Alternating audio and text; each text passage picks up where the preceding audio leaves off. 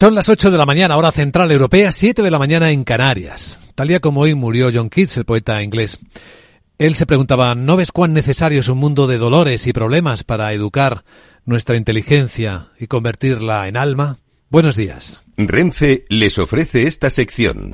Dicen los futuros que las bolsas de Europa van a abrir dentro de una hora muy tranquilas. Los futuros europeos vienen planos, igual que los futuros americanos después del récord histórico que marcó anoche Wall Street con el empujón de Nvidia y de las empresas tecnológicas. El futuro del IBEX empieza a negociarse ahora mismo con la misma tranquilidad. Subida de 8 puntos, que no es ni una décima, en los 10.175 puntos. Empieza a negociarse el futuro del IBEX 35. Los mercados están reflejando ese nuevo escenario en el que la inteligencia artificial se supone que va a aportar mucho valor a la economía del mundo. También se supone que lo aportará la nueva economía espacial de la que hoy tenemos una imagen reflejada después del éxito en el aterrizaje de una empresa comercial, la empresa Intuitive Machines con su Odiseo, la NASA lo ha llevado ya a la Luna, ya está en el satélite terrestre, es la máquina de esta empresa privada buscando explorar minerales, buscando explorar nuevo comercio espacial. Probablemente empezaremos por la minería. Mientras que en el resto de la actualidad, el día despierta con dolor extremo en España, después de habernos quedado todos, ¿verdad?, en la retina con las imágenes del infierno anoche de los dos edificios que ardieron en Valencia. A esta hora de la mañana, la información disponible es la que el subdirector de emergencias de Valencia, Jorge Suárez, ha compartido. Tenemos que, confirmar la peor de las hipótesis que teníamos en este momento. Sí que se puede confirmar que hay cuatro personas fallecidas. No podemos aportar más información. En este momento la situación de las tareas de extinción están trabajando exclusivamente en el medio exterior. Las características del edificio en este momento no permiten continuar haciendo ninguna extinción en la parte interior, con lo cual se sigue trabajando enfriando el edificio. Se sigue trabajando, todavía no hay información de qué es lo que pudo pasar. Cuatro personas fallecidas y se calcula que hay 19 desaparecidas. Estamos conteniendo la respiración. Bueno, enseguida vamos a continuar con otros temas del día. Vamos a saludar para hablar del gran tema económico de la inflación y de las medidas de los bancos centrales en una entrevista exclusiva con el vicepresidente de la División de Estudios de la Reserva Federal de San Luis en Estados Unidos, Carlos Garriga. Y tras él entraremos en la gran tertulia de la economía. Hoy nos van a acompañar Manuel Moreu, Antonio Sanabria y Miguel Córdoba para dar contexto a las noticias que despiertan la economía.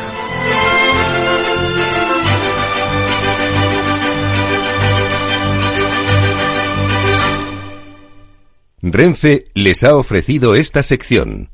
Lauri, decidido. La despedida la hacemos en Gandía. Prepara el bikini. Lauri, que en Gandía vive el ex de Jesse. Que nos vamos a Málaga. Lauri, que no. Que dan mal tiempo. A Bilbao. Pinchos y party. Lauri, una cosita, que al final es despedida conjunta. Te hago administradora del grupo que no puedo más. En Renfe tenemos más de 1500 destinos para que siempre puedas llegar a donde quieras llegar. Nadie te da más. No todos los trenes son como Renfe. Renfe, tu tren. Capital Radio. La genuina radio económica. El broker CMC Markets patrocina las noticias del día. Y nuestra primera mirada con el corazón encogido en Valencia, en la capital de la comunidad valenciana. Estamos en conexión directa con Paco Lloret, el responsable de Valencia Capital Radio. Paco, buenos días. ¿Qué información tenéis ahí a esta hora? Hola, ¿qué tal? Buenos días, por decir alguna cosa. La verdad es que es una ciudad consternada y sumida en un dolor terrible. Eh, la noticia principal es que los bomberos han confirmado que hay cuatro personas fallecidas y 19 desaparecidos. 19 desaparecidos que seguramente serán cifras que añadan el cómputo de personas que han, que han muerto. Eh, se han suspendido todos los actos previstos eh, para este fin de semana. Se han declarado, se va a confirmar hoy, esta mañana, el consistorio de la ciudad, tres días de luto oficial en la ciudad de Valencia. Y ahora mismo, pues, eh, lo principal es confirmar las identidades. Ayer, eh, a última hora, mm, habló la alcaldesa y también habló el presidente de la Generalitat y lo que se espera es la confirmación de las identidades de las personas desaparecidas y fallecidas, aunque lo que se resaltó es que lo primero era trasladar la información a los familiares. Como es normal. Paco Llore, gracias. Eh, manténnos informados, por favor, de cualquier novedad que se produzca. Un saludo. Un saludo. Un saludo y con nuestro dolor para todas las víctimas, los familiares, también de los heridos.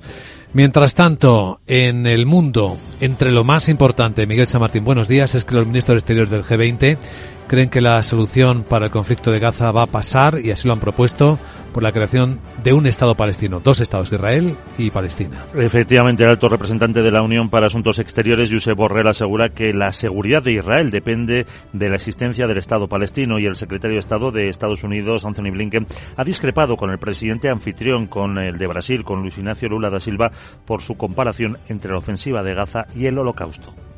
Uh, uh, Obviamente, dice uh, Blinken, comparar a Gaza con el holocausto, pues estamos en profundamente desacuerdo.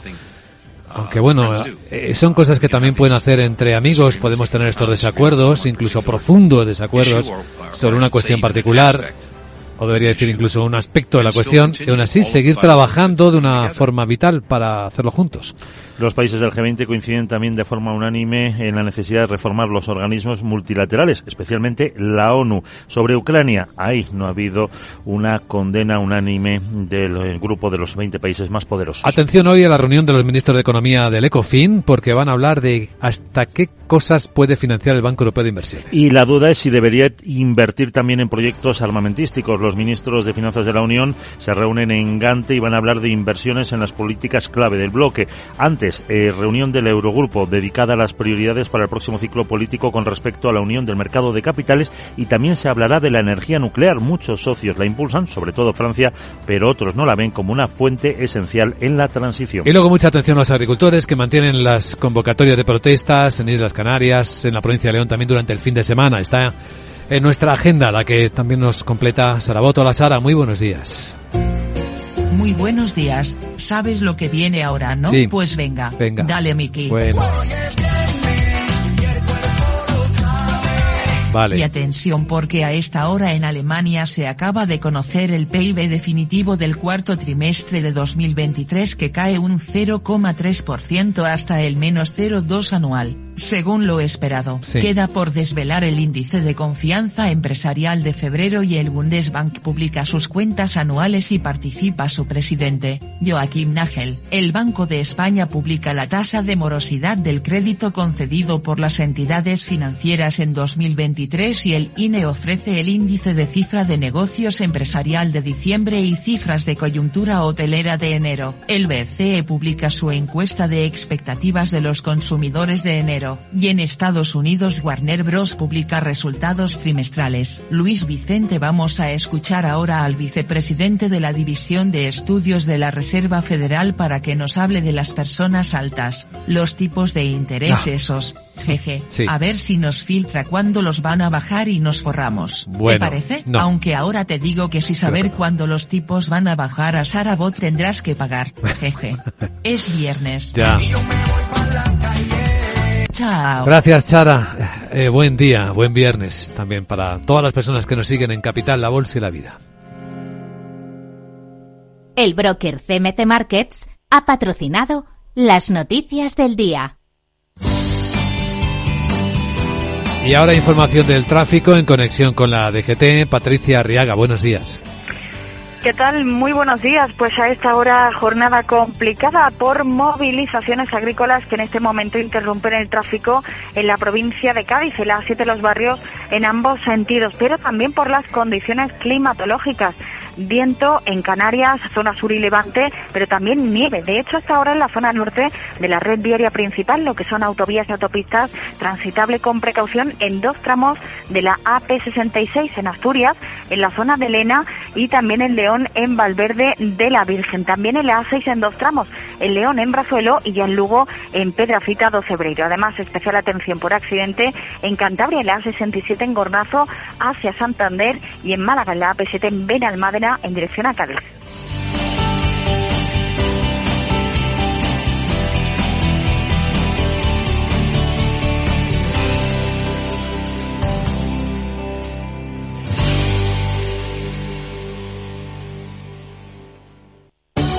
El 28 de febrero celebramos la sexta edición de los premios Capital Radio para reconocer el talento, la excelencia y la generación de valor de profesionales y empresas. Conoce a los protagonistas, las entidades y las empresas que con sus negocios aportan valor a la sociedad. Sigue la gala y comparte el hashtag que encontrarás en nuestras redes sociales. Recuerda, el 28 de febrero, Premios Capital Radio a la Excelencia, con el apoyo de AON, Cognizant. ICEX y Renta 4. Te esperamos. Capital Radio. Escucha lo que viene. Inversor, compra acciones de bolsa. IBEX, DAX, Dow Jones y muchos más. Invierte en acciones y ETF sin comisiones hasta 100.000 euros al mes con XTB. Abre tu cuenta 100% online en solo 5 minutos. Un broker, muchas posibilidades. XTB.com. A partir de 100.000 euros al mes, comisión del 0,2%, mínimo 10 euros. Invertir implica riesgos. ¿Qué es ir más allá? Con Arval podrás llegar donde te propongas de la forma más sostenible y desplazarte como y cuando necesites con una oferta de renting sostenible, segura y conectada. Y preocuparte solo de conducir porque nosotros nos ocupamos del resto. Arval, la transición energética arranca aquí. Más información en arval.es.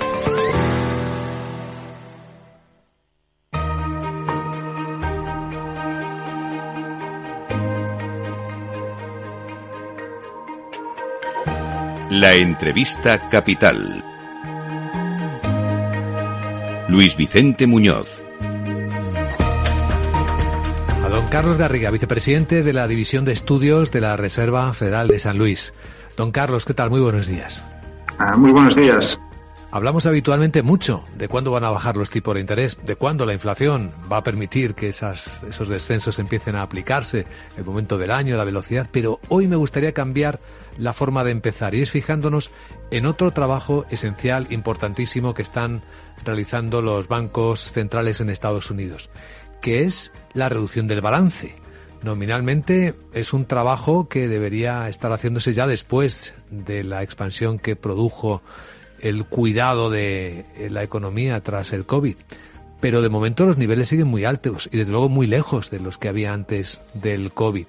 Vimos que en alguna ocasión, como cuando saltó la crisis de los bancos regionales, incluso fue una herramienta que se retomó con nuevas inyecciones de que dieron apoyo financiero al mercado. Pero ahora, ¿cómo nos aproximamos a ese momento y a qué ritmo de reducción del balance y qué impacto puede tener en el mercado? ¿Le preocupará esto mucho a los, a los bancos? Bueno, el, tema del balance, la intención es que sea más que nada un aspecto puramente técnico del funcionamiento diario del mercado de liquidez. Entonces, eh, obviamente con la expansión, e, e, el balance creció de una forma desproporcionada para combatir la pandemia y el objetivo siempre ha sido claro en el cual queríamos que la gente entendiera que la herramienta y el instrumento principal de política monetaria, la tasa de interés, ajustar el balance era una cosa que iba a pasar aquello en la trastienda y el objetivo, en cierta forma, era dejar que el balance se moviera en, una dirección más normal en, consonancia con el tamaño de la economía. Entonces, en este periodo, el objetivo es reducir ah, el balance de una forma pausada y que poco a poco vaya convergiendo en un nivel que está todavía por estimar, porque lo que no sabemos es si los niveles que teníamos previos a la pandemia van a ser los que vamos a, necesitar en términos del tamaño del balance en relación al, a la actividad económica, al Producto Interior Bruto, o vamos a poder tener un balance un poco más bajo que el anterior. En el 2020 aprobamos ah, dos, uh, dos nuevas mesas en las cuales los mercados pueden acceder e intercambiar activos de más baja liquidez por liquidez. Eh, la famosa la famosa oficina donde pueden intercambiar contratos de reposición. Y entonces, y luego otro también a nivel internacional, donde otros bancos centrales pueden obtener liquidez y necesitan dólares. Y entonces, vamos a ver también cómo cambia eso las reglas de juego. Tenemos, por un lado, potencialmente una economía diferente que en el 2019, cuando tuvimos problemas de liquidez en septiembre, y luego tenemos dos, dos, nuevas, uh, dos nuevas mesas que ofrecen de forma distinta liquidez o bien a, a, a mercados internacionales y a, a, otros países, tanto como instituciones financieras. Y luego, a raíz de marzo, como tú bien has comentado, creamos una nueva, una nueva mesa en la cual los mercados, o sea, las instituciones financieras podían ofrecer activos e intercambiarlas al par. Esto se va a acabar en el mes de marzo, pero obviamente hemos creado una, una nueva una nueva posibilidad de intercambiar activos que no estaba presente antes del 2019 y no está claro que si en algún momento hubiera problemas de liquidez eh, esto se podía volver a poner sobre la mesa. Entonces yo diría que ha cambiado el entorno en términos de lo que es el, sistema económico en sí y también han cambiado en cierta forma las reglas de juego porque ahora hay muchas posibilidades distintas en las cuales las instituciones pueden encontrar o financiar sus necesidades de liquidez. Entonces, eso lo que nos permite ser optimistas que los niveles de, liquidez que sean necesarios sean más bajos que antes. Para los, para los oyentes que no sean familiarizados con esto, los niveles que se hablaban antes de la crisis eran un nivel de liquidez de los mercados financieros de un 7% del Producto Interior Bruto. La discusión es si un 7 va a ser suficientemente alto hoy en día, si tiene que ser un 10, pero los parámetros y las diferentes estimaciones están alrededor de entre un 8 y un 12% del Producto Interior Bruto para pensar que va a haber suficiente liquidez para que los, mercados funcionen ah, perfectamente. Todavía estamos lejos, eso es cerca de un, de, un trillón y pico y estamos ahora en dos y pico trillones, con lo cual todavía tenemos margen para ajustar. Sí, esto nos recuerda a las conversaciones que teníamos hace un año, efectivamente, cuando hablábamos del riesgo de contracción de la economía, de cómo la inversión de curva de tipos, que normalmente jamás fallaba en pronosticar una entrada en contracción, pues nos estaba apuntando a un escenario que no se ha cumplido y que incluso parece lejos de cumplirse, ¿no? Es, verdad que ahora se piensa más en que no hay aterrizaje, sobre todo dada la fortaleza del mercado de trabajo, que esto sí lo mira la Fed mucho, ¿no? Efectivamente, nosotros desde San Luis siempre hemos sido bastante optimistas con, con, la economía, especialmente en el año 22, cuando empezaron a subir las tasas de interés. Había bastante pesimismo durante ese periodo. Se pensaba que las subidas agresivas que se hicieron en el 22 hasta entrando en el 23 iban a generar una contracción económica importante. Estos están basados en los clásicos argumentos de la curva de Phillips, ah, pero esto no se ha metalizado. Nosotros no pensamos que esto sea el, modelo más, más útil para pensar en situaciones como la actual. Y luego, cuando llegó el marzo del año pasado, cuando hubo la crisis financiera con dos o tres instituciones, también se pensaba que eso iba a liderar una crisis financiera. Obviamente, la Reserva Federal reaccionó muy rápido, generando una nueva mesa para proveer liquidez a, las instituciones de tamaño medio y las grandes y básicamente mitigó los problemas de, pánicos bancarios y los, los niveles de supervisión crecieron y pensamos que el sistema financiero está en una situación correcta. Muchas de estas cosas se derivaban de mantener activos ah, que tenían una tasa de interés que era inferior a la que estaban pagando las, las inversiones a corto plazo, pero esos tenían una relación una duración relativamente corta y entonces yo creo que todo esto está pasado y hemos conseguido ah, pues evitar la espera de recesión asociada a la subida de tipos del 2022 y la esperada recesión asociada a problemas bancarios que ocurrió a principios del año 23 y empezamos encargando el 24, habiendo cerrado la segunda parte del 23 con actividad económica muy alta, igual que en el mercado laboral, y la primera parte, el primer trimestre del año 24, de momento tiene muy buenos eh, indicadores económicos para pensar que el crecimiento va a ser superior a lo que se estimaba que era alrededor del 1%. Es factible que estemos por encima del 2%. Y obviamente es cuando uno habla con gente de negocios e interactúa con gente del mundo financiero, todo el mundo espera que si las tasas de interés se ajustan a la baja un poco en la segunda parte del 24, la actividad económica va a retomarse todavía a una tasa de crecimiento más alta. Mm, voy a trasladar una pregunta que para el mundo académico es fascinante y para el mundo real ojalá pudiera tener una respuesta concreta, que es ¿cuál sería la tasa de interés, el tipo de interés neutral eh, para este momento diferente de la economía? ¿Dónde podría estar? Bien, o sea, las estimaciones académicas ah, pues tienen una variación bastante alta. Hay gente que piensa que estos números han pasado del 0%, incluso menos medio punto por ciento en el 2019-18 a, a, valores cerca del uno y medio y hay estimaciones que incluso llegan a decir que podrían ser superiores al 2%, incluso al 2,5%. Entonces hay mucha variación entre un 1% y un 2,5%, tenemos bastante recorrido. Si la tasa real estuviera por encima del 2% y la inflación volviera a acercarse al 2, 2,5%, estaríamos hablando de tasas nominales cercanas al 4,5%. Si esto fuera así y estuviéramos en la parte alta, pues no habría que ajustar mucho las tasas de interés, con ajustarla pues escasamente un punto porcentual o un poquito menos, ya estaríamos cercano a lo que sería tasa neutral. Parte de esto va a depender de cómo crezca la economía a nivel global con todas las nuevas innovaciones tecnológicas de las cuales estamos hablando.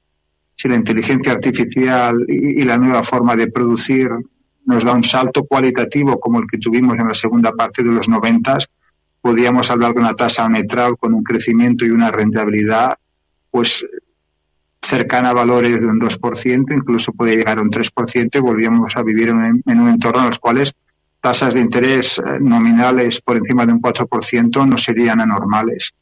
Hemos vivido ya un periodo como este y no es, eh, o sea, no es, no es inimaginable que estemos en un escenario parecido. ¿Cuál es el límite de este crecimiento? Pues es una cosa que estamos todos explorando e intentando entender, pero sí que estamos potencialmente a, la cúspide de un salto tecnológico muy cualitativo con todas estas nuevas tecnologías y, realmente van a cambiar no solo la forma en la cual trabajamos, sino que van a crear un mercado de trabajo y un mercado de producción completamente distinto. Y en cualquier caso, esto lo que nos cubriría es la tasa esta. Don Carlos Garriga, cada vez que es año electoral en Estados Unidos, pues hay estadísticas que corroboran cierto comportamiento esperado. Esta variable del cambio, del potencial cambio electoral en Estados Unidos, es también un elemento de influencia en las decisiones de la Fed.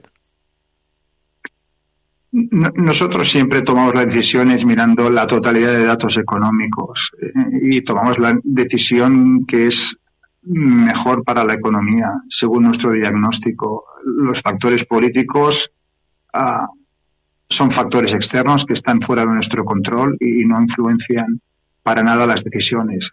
Sí que es cierto de que cada año electoral hay mucha especulación mirando datos históricos, cuántas veces el FED ha movido la tasa de interés o para arriba o para abajo en año electoral, sobre todo en la segunda parte del año, en el mes de septiembre, incluso en el mes de noviembre, justo antes de las elecciones, y esto especula en una edición y otra. Yo diría que todos estos análisis eh, pueden mostrar ciertas correlaciones, pero al final la causalidad es, es, nula. Es decir, las decisiones económicas eh, se toman puramente basado en la totalidad de los datos económicos, tanto de la inflación como el mercado laboral, como el crecimiento económico, datos de inversión, es decir, mirando un análisis eh, completo sin tener en cuenta si es calendario electoral o no calendario electoral para la gente que no sigue mucho la economía, uno debería entender que cada noviembre hay elecciones, es decir, ah, parte del Parlamento se va renovando poco a poco. No es como en España, donde el Parlamento se renueva todo de golpe, sino que van renovando Parlamento y Senado poco a poco, de forma que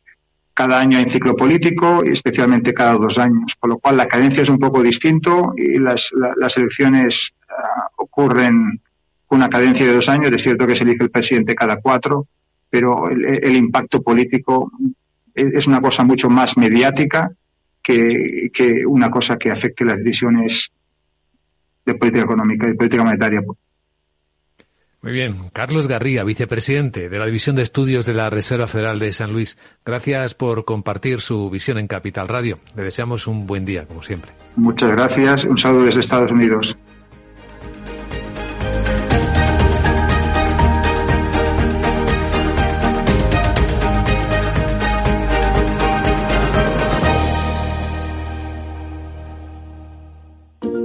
¿Sabías que las empresas con mayor diversidad suelen tener mejores resultados financieros? La estrategia Global Diversity Engagement de Nordea invierte en compañías líderes en diversidad y colabora con las que van por el mismo camino.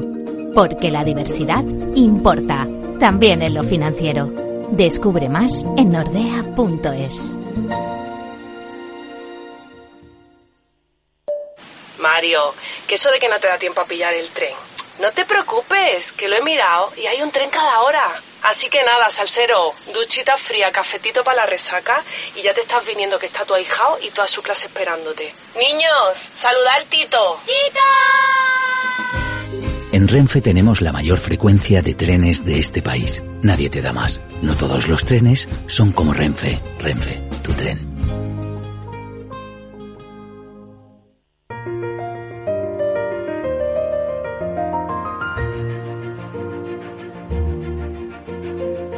En Capital Radio comienza la gran tertulia de la economía con Luis Vicente Muñoz.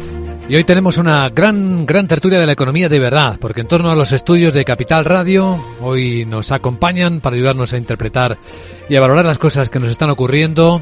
Manuel Moreu es expresidente del Instituto de la Ingeniería de España. Manuel, ¿cómo estás? Muy buenos días. Bueno, estamos todos consternados. Muy buenos días, sí, muy, muy consternados. el fuego de Valencia y, bueno, la verdad es que son, son cosas eh, inimaginables. Cierto. Vamos a, vamos a hablar de lo último que sabemos al respecto.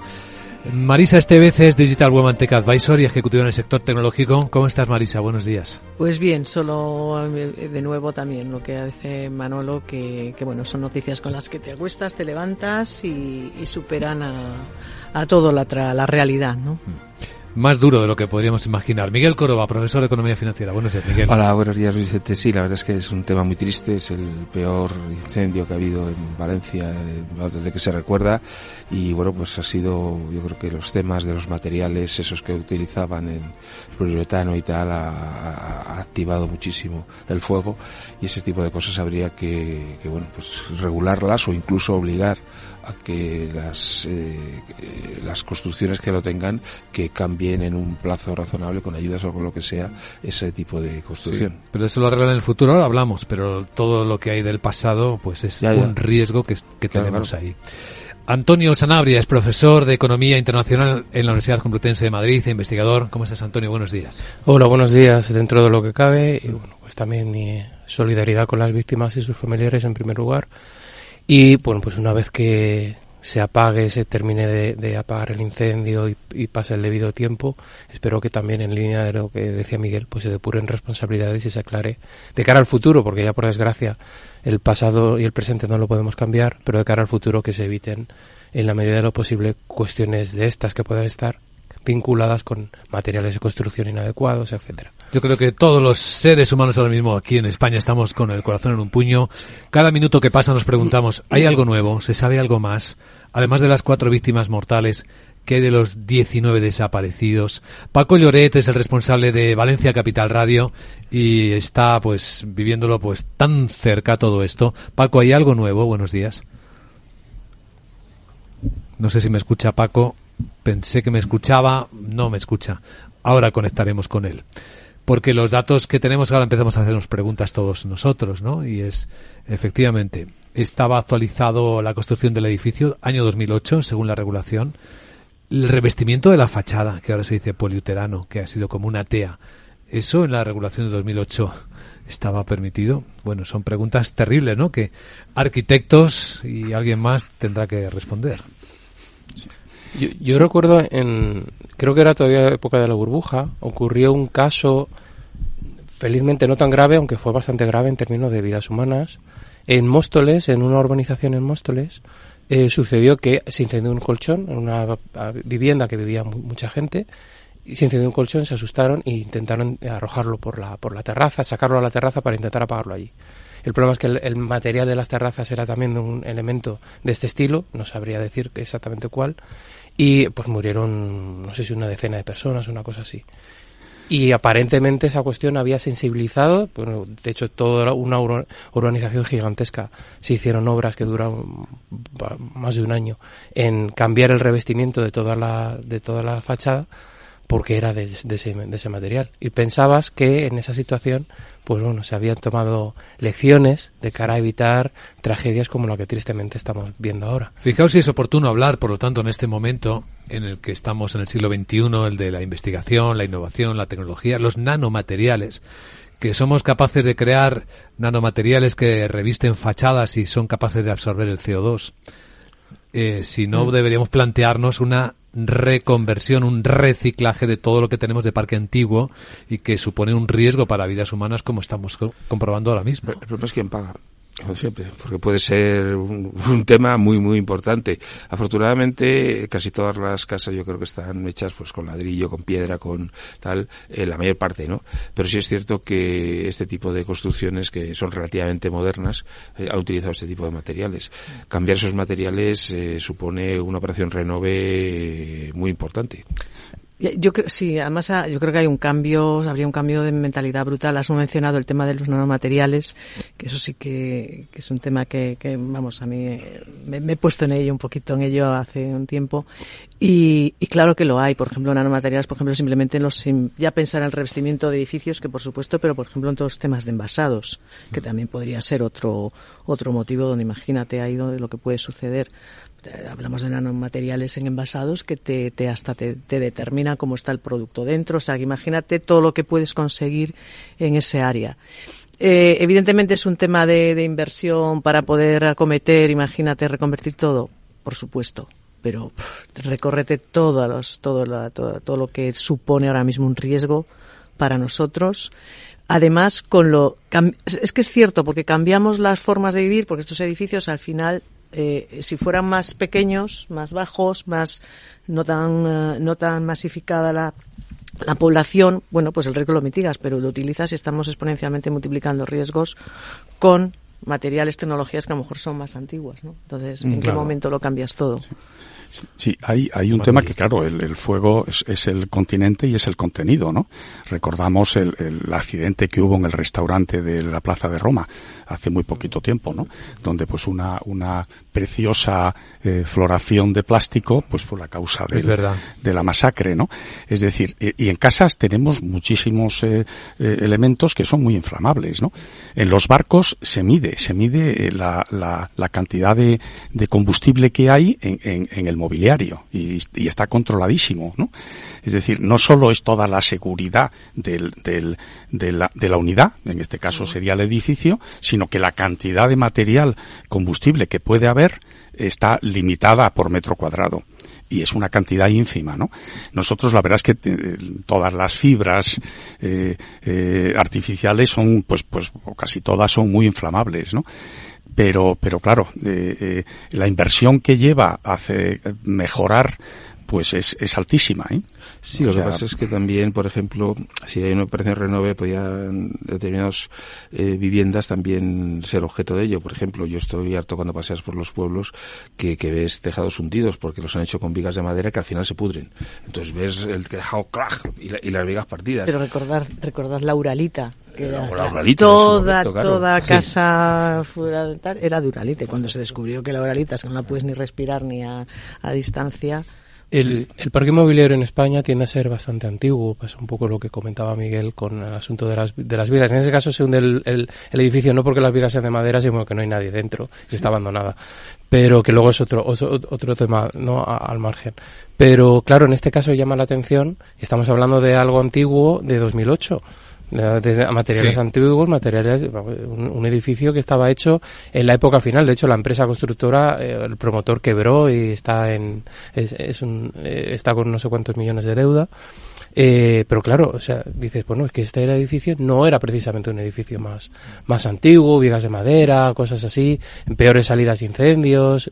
Eh, lo que estamos viendo es eso, una construcción que recuerda también un poco, que eso sí que lo vimos, claro, cuando España construía más eh, viviendas en un año que varios países europeos juntos, pues claro, no todas las construcciones, por desgracia, tienen un nivel de... Lo, que he leído es que el sello se lo pusieron en el 2004 y a los seis meses cambió la ley. O sea, quiere decir que se construyó en el 2008, mm. tardaron cuatro años en construir el edificio, pero le había conseguido la autorización justo antes de cambiar la ley.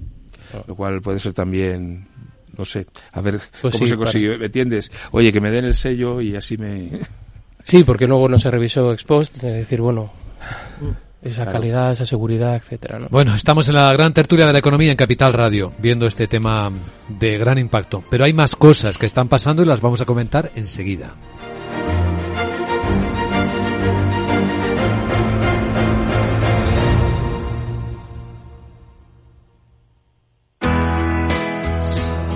Hoy. Mañana. Siempre. El Betia, una garantía para tu futuro. Simple, claro, El Betia.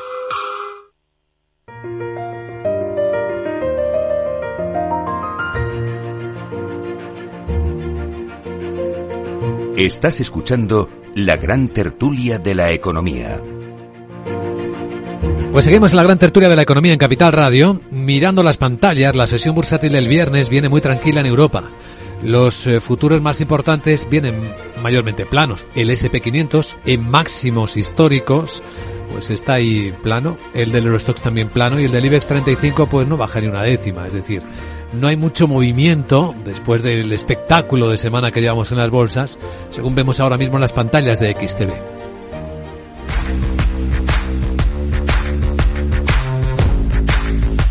Inviertes en bolsa, esto te interesa. XTB, tu broker con más de 15 años en España, tiene la mejor tarifa del mercado para comprar y vender acciones y ETFs. No pagues comisiones hasta 100.000 euros al mes. Si inviertes en bolsa o quieres empezar, más sencillo imposible. Entras en xtb.es, abres una cuenta online y en menos de 5 minutos compra y vende acciones sin comisiones. Además, con atención al cliente las 24 horas del día. ¿A qué esperas? Miles de clientes ya confían en xtb.es. Un broker, muchas posibilidades. A partir de 100.000 euros al mes, la comisión es del 0,2% mínimo 10 euros. Invertir implica riesgos. Hoy es el día después de otro máximo histórico, máximo de todos los tiempos en el mercado americano, pero con hitos que no se habían visto nunca jamás en la historia de los mercados del planeta. Nvidia ha sido el protagonista. Ya lo veíamos venir, ya lo adelantábamos por la mañana, pero los resultados que batieron de lejos las mejores expectativas llevaron a Nvidia a protagonizar la fábrica, ya saben que Nvidia es el mayor fabricante del mundo de chips de inteligencia artificial generativa, es su especialidad, de ahí que sea el valor cohete. Bueno, pues consiguió hacer algo que jamás habíamos visto. Elevar su capitalización bursátil en una sola sesión por valor de 277 mil millones de dólares. Es como si de repente lo que pasó ayer con Nvidia y su cotización hubiera generado de la nada dos Inditex por valor, por tomar un par de referencias. Eh, algo absolutamente espectacular. Ah, El récord anterior lo tenía Meta Facebook hace apenas unas semanas. Pero el valor generado, claro, nos iba a preguntar, esto ya está demasiado caro y resulta que los analistas especialistas en tecnología, y aquí tenemos con nosotros a Marisa Estevez, dicen que no, que hay que hacer un nuevo cálculo del precio, la relación precio-beneficios, porque de la inteligencia artificial parece que no hemos sabido todavía contar muy bien qué nos va a aportar. Aportar refier- te refieres En valor. en valor. En generación de valor. Exactamente, en generación de valor. Entonces tú eh, proyectas la generación de valor que va a estar directamente o in- e indirectamente relacionada y a partir de ahí haces el cálculo.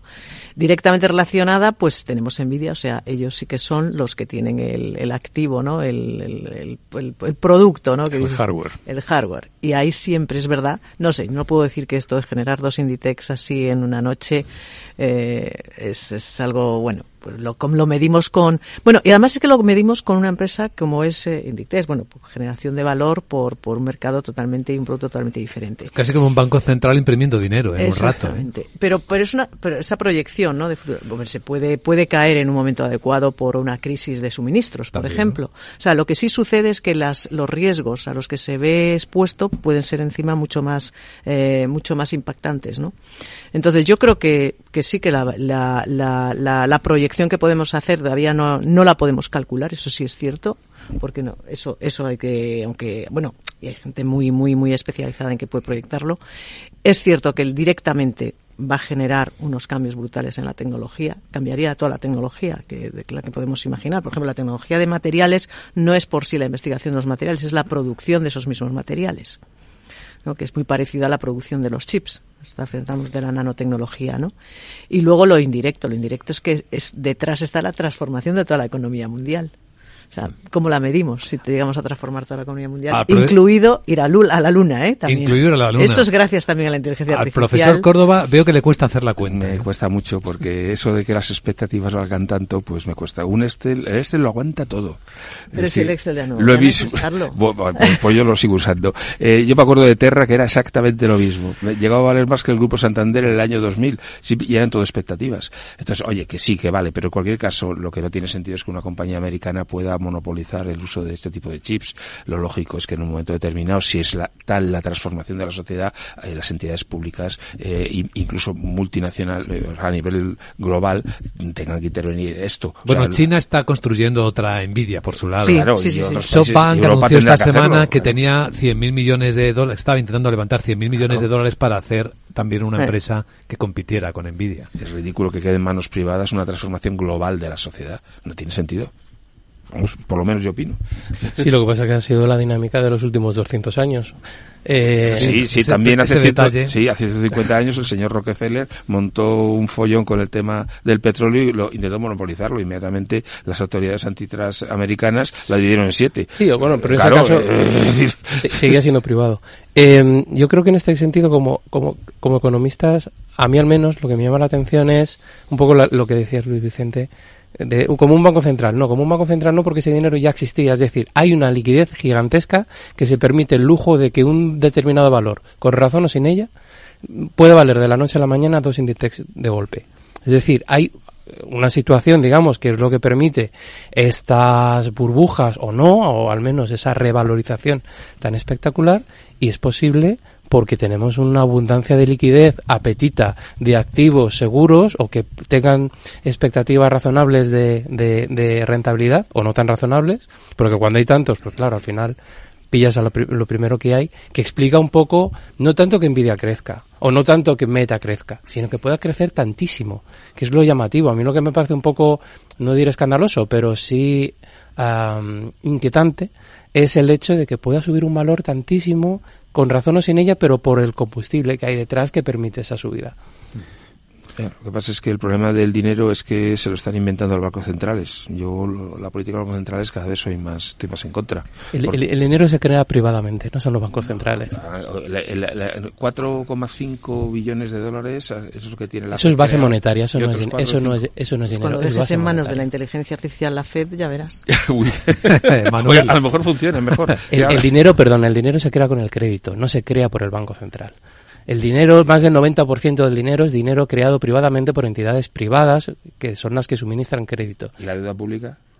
No tiene, eso no es dinero creado. Esa deuda pública... Se crea el dinero para que los estados La deuda pública se crea porque alguien compra el bono. Y ese bono lo compras porque ya tenías... Porque ya tenías... El Banco Central no compra dinero, no compra deuda en el mercado primario. No, claro, en el secundario. En el secundario, porque tanto alguien ha tenido que comprar esa deuda antes. Si alguien ha tenido que comprar esa deuda antes, alguien tenía ese dinero antes. Si alguien tiene ese dinero antes, se ha debido crear antes de que la deuda pública claro, pero la compran los bancos porque saben que el Banco Central se va a comprar. Claro. insisto, es distinto. Estamos hablando de cosas distintas. El dinero se crea en el sector privado. Paper del Banco de Inglaterra de 2014. Vamos, si quieres te lo mando. No, no, no, vale, bien, mándalo si quieres, pero quiero decirte que al final eh, hay un entente cordial entre bancos y los bancos centrales y, y, toda la deuda pública, casi toda la deuda pública española en los últimos siete años la ha comprado el Banco Central. Sí, la privada, que es tres veces mayor, pero, pero, pero insisto, tenemos un problema de exceso de liquidez que no está suficientemente liquidez global, porque resulta que lo que además pasa en un sitio, por pequeño que sea, las repercusiones son gigantescas. Cuando se mueve semejante volumen de, de dinero, pues claro, evidentemente luego las repercusiones, decía Marisa, el riesgo de que asume envidia, porque claro, por pequeños cambios de expectativas, como has manejado semejante volumen de, de, dinero, pues te puede generar unos movimientos que parece que la empresa va a quebrar al día siguiente cuando no se han cumplido a lo mejor unas expectativas de beneficio. pasó a una empresa Palo Alto el día 21, un 25%, 24% de bajada en bolsa, una empresa de ciberseguridad eh, líder en un día. Como si aplicáramos el principio de Pascal, ¿no? En la economía. Bueno, yo, yo la verdad es que en, Nvidia no veo tanto humo como en otros muchos, ¿eh? Es decir, que, que creo que es, es un hecho real. El problema de Nvidia pues, pues obviamente será las limitaciones que le ponga el Estado a ir haciendo adquisiciones de todas las ideas buenas que vayan saliendo en la tecnología americana sobre todo y que de alguna manera eso es lo que puede frenar la competencia, ¿no? Pero sus beneficios están ahí y, y tienen el tienen el producto, ¿no? O sea, eh, eh, yo creo que es su, su, su combustible para de, la propulsión a chorro es, es increíble, ¿no? Pero, pero eh, han tenido de alguna forma la, la, apuesta y ahora, claro, tienen tantos recursos que, bueno, pues la tendencia será ir comprando todo lo que vaya surgiendo. Eh, eh, bueno que vean, ¿no? Porque claro, no solo va a ser un crecimiento orgánico, sino también inorgánico, ¿no? En toda la cadena de valor. Pero realmente es algo, es algo que están en el sitio adecuado. Me gustaría que eh, también abordar ahí, si nos comentáis qué os parece, el nacimiento, estamos asistiendo a él, de la nueva economía espacial, ¿no? Después de que haya alunizado se dice así, ¿no? No es aterrizado, es alunizado con éxito el Odiseo. El Odiseo es una nave espacial privada de Intuitive Machines, lo ha llevado SpaceX, la empresa, el cohete es de SpaceX, de Elon Musk. La NASA es la que ha canalizado el lanzamiento, pero detrás de esta operación está Intuitive Machines, una empresa que Miguel Córdoba se ha revalorizado este año más de un 300% en la bolsa. Cotiza en el Nasdaq, sí. Está detrás de ella un multimillonario estadounidense, todavía quizás poco famoso, se llama Kamal Gafarian. Tiene origen iraní y tiene como objetivo, la compañía no es tan grande, ¿eh? se dedica al negocio espacial.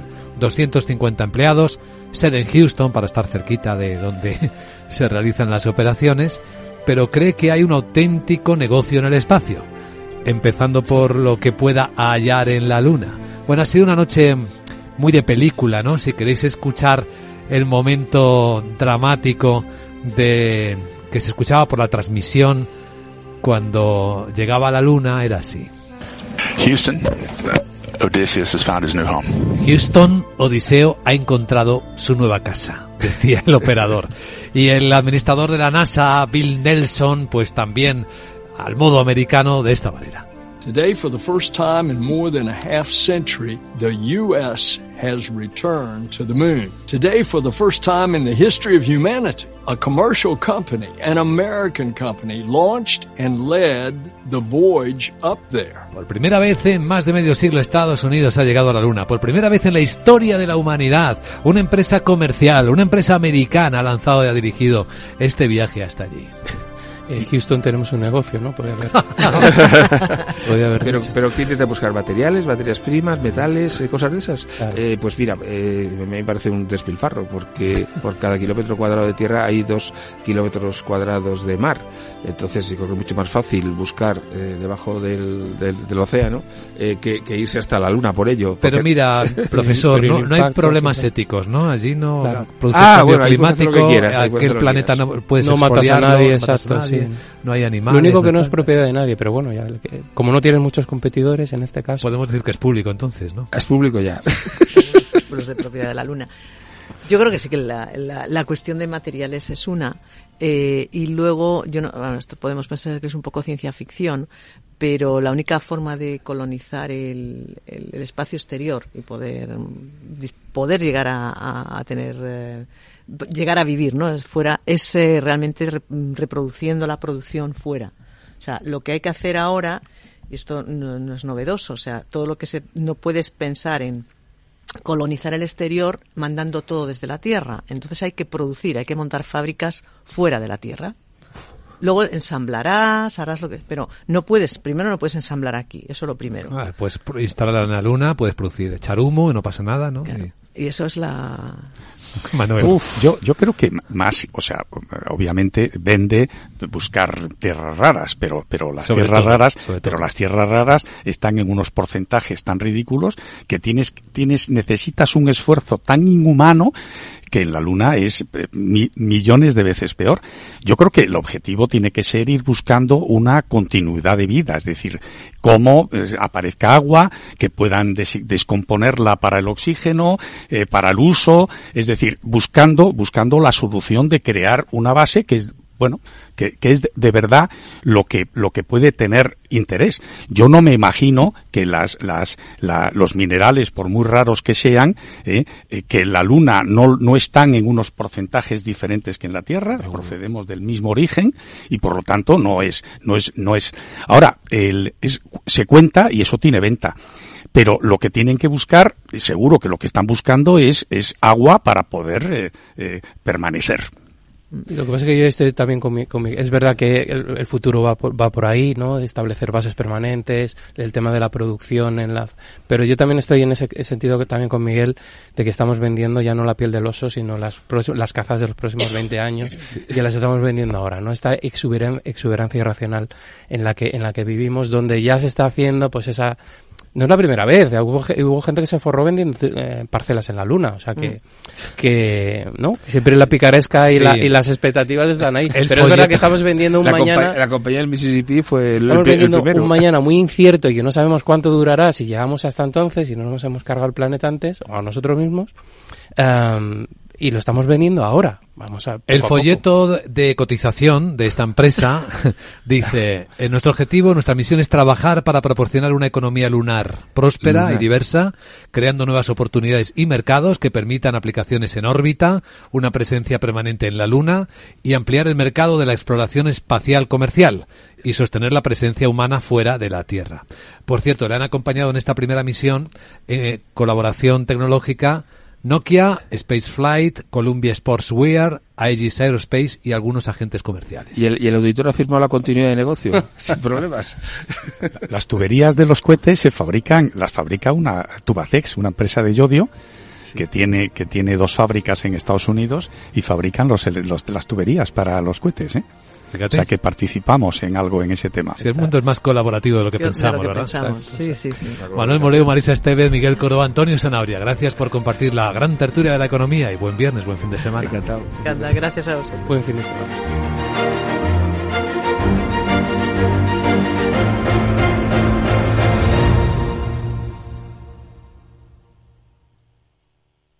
DEPAM, 150 años de consistencia en gestión de fondos de inversión y mandatos. Optimiza tu cartera con nuestras áreas de especialización en renta fija, renta variable, inmobiliario cotizado y ahora también oportunidades de impacto. Consulta depaminvestments.com y a tu asesor financiero. DEPAM, confianza, conocimiento.